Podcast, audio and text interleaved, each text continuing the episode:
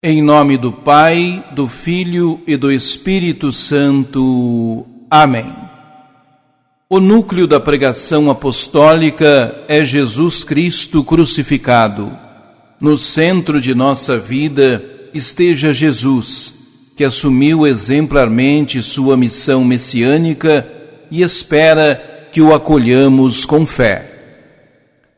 Proclamação do Evangelho de Jesus Cristo segundo Lucas. Naquele tempo, veio Jesus à cidade de Nazaré, onde se tinha criado. Conforme seu costume, entrou na sinagoga no sábado e levantou-se para fazer a leitura. Deram-lhe o livro do profeta Isaías.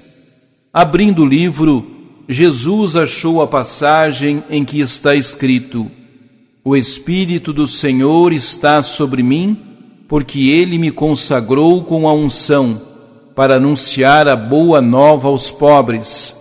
Enviou-me para proclamar a libertação aos cativos e aos cegos a recuperação da vista, para libertar os oprimidos e para proclamar um ano da graça do Senhor. Depois fechou o livro entregou ao ajudante e sentou-se. Todos os que estavam na sinagoga tinham os olhos fixos nele.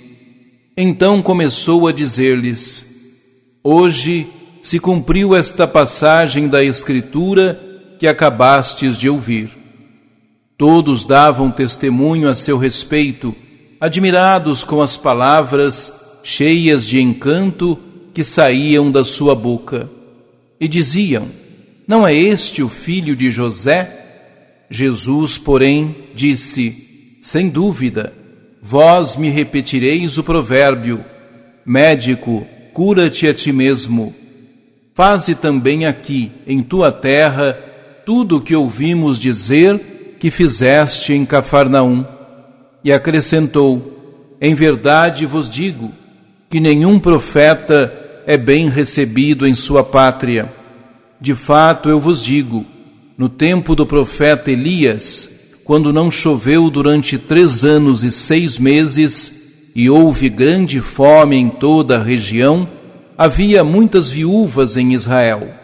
No entanto, a nenhuma delas foi enviado Elias, senão a uma viúva que vivia em Sarepta, na Sidônia e no tempo do profeta Eliseu havia muitos leprosos em Israel. Contudo, nenhum deles foi curado, mas sim Naamã, o sírio. Quando ouviram estas palavras de Jesus, todos na sinagoga ficaram furiosos. Levantaram-se e o expulsaram da cidade. Levaram-no até ao alto do monte sobre o qual a cidade estava construída, com a intenção de lançá-lo no precipício. Jesus, porém, passando pelo meio deles, continuou o seu caminho. Palavra da salvação.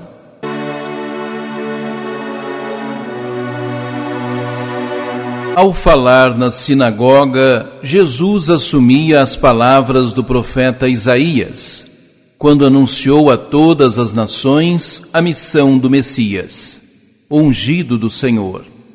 Este trecho nos descreve o ministério de Jesus aqui na terra, que se constitui também, hoje, na nossa missão, pelo poder do Espírito Santo. Anunciar a boa nova proclamar a libertação dos cativos, recuperar a vista aos cegos, livrar os oprimidos e proclamar o perdão do Senhor. Todos nós que somos batizados em Cristo temos também esta vocação. Por meio da palavra que anunciamos, pela oração que fazemos ou pelo testemunho que apresentamos. Todos estes prodígios ocorrem àqueles a quem nós divulgamos o Evangelho. Naquele tempo, o povo de Nazaré não acreditou em Jesus, porque ele era de casa, de uma família conhecida de todos. No entanto, mesmo assim, ele não desistiu da sua missão de anunciar o reino no meio em que vivia. Por isso é que ele nos recorda as figuras de Elias, que fez prodígios na vida de uma viúva que não pertencia ao povo de Israel, e Naamã, o sírio, que procurou Eliseu longe da sua terra para ser curado da lepra. Nem sempre somos acolhidos e admirados porque seguimos os ensinamentos de Deus. Para nós também é uma tarefa árdua anunciar Jesus na nossa casa ou evangelizar as pessoas no ambiente onde todos nos conhecem. Às vezes, não fazemos sucesso onde desejaríamos que isso acontecesse. Por isso, o Espírito Santo, que nos conduz, nos arrasta para ajudar alguém que está longe de nós e a quem nem imaginamos, a fim de que, por nosso meio, possa obter cura e libertação. Oremos. Ó Jesus de Nazaré, ingressas na vida pública como Messias enviado pelo Pai para libertar os pobres e marginalizados. Infelizmente, teus concidadãos não foram capazes de te acolher como libertador anunciado por Isaías. Faze-nos participantes da tua obra de misericórdia em favor dos oprimidos. Em nome do Pai, do Filho e do Espírito Santo.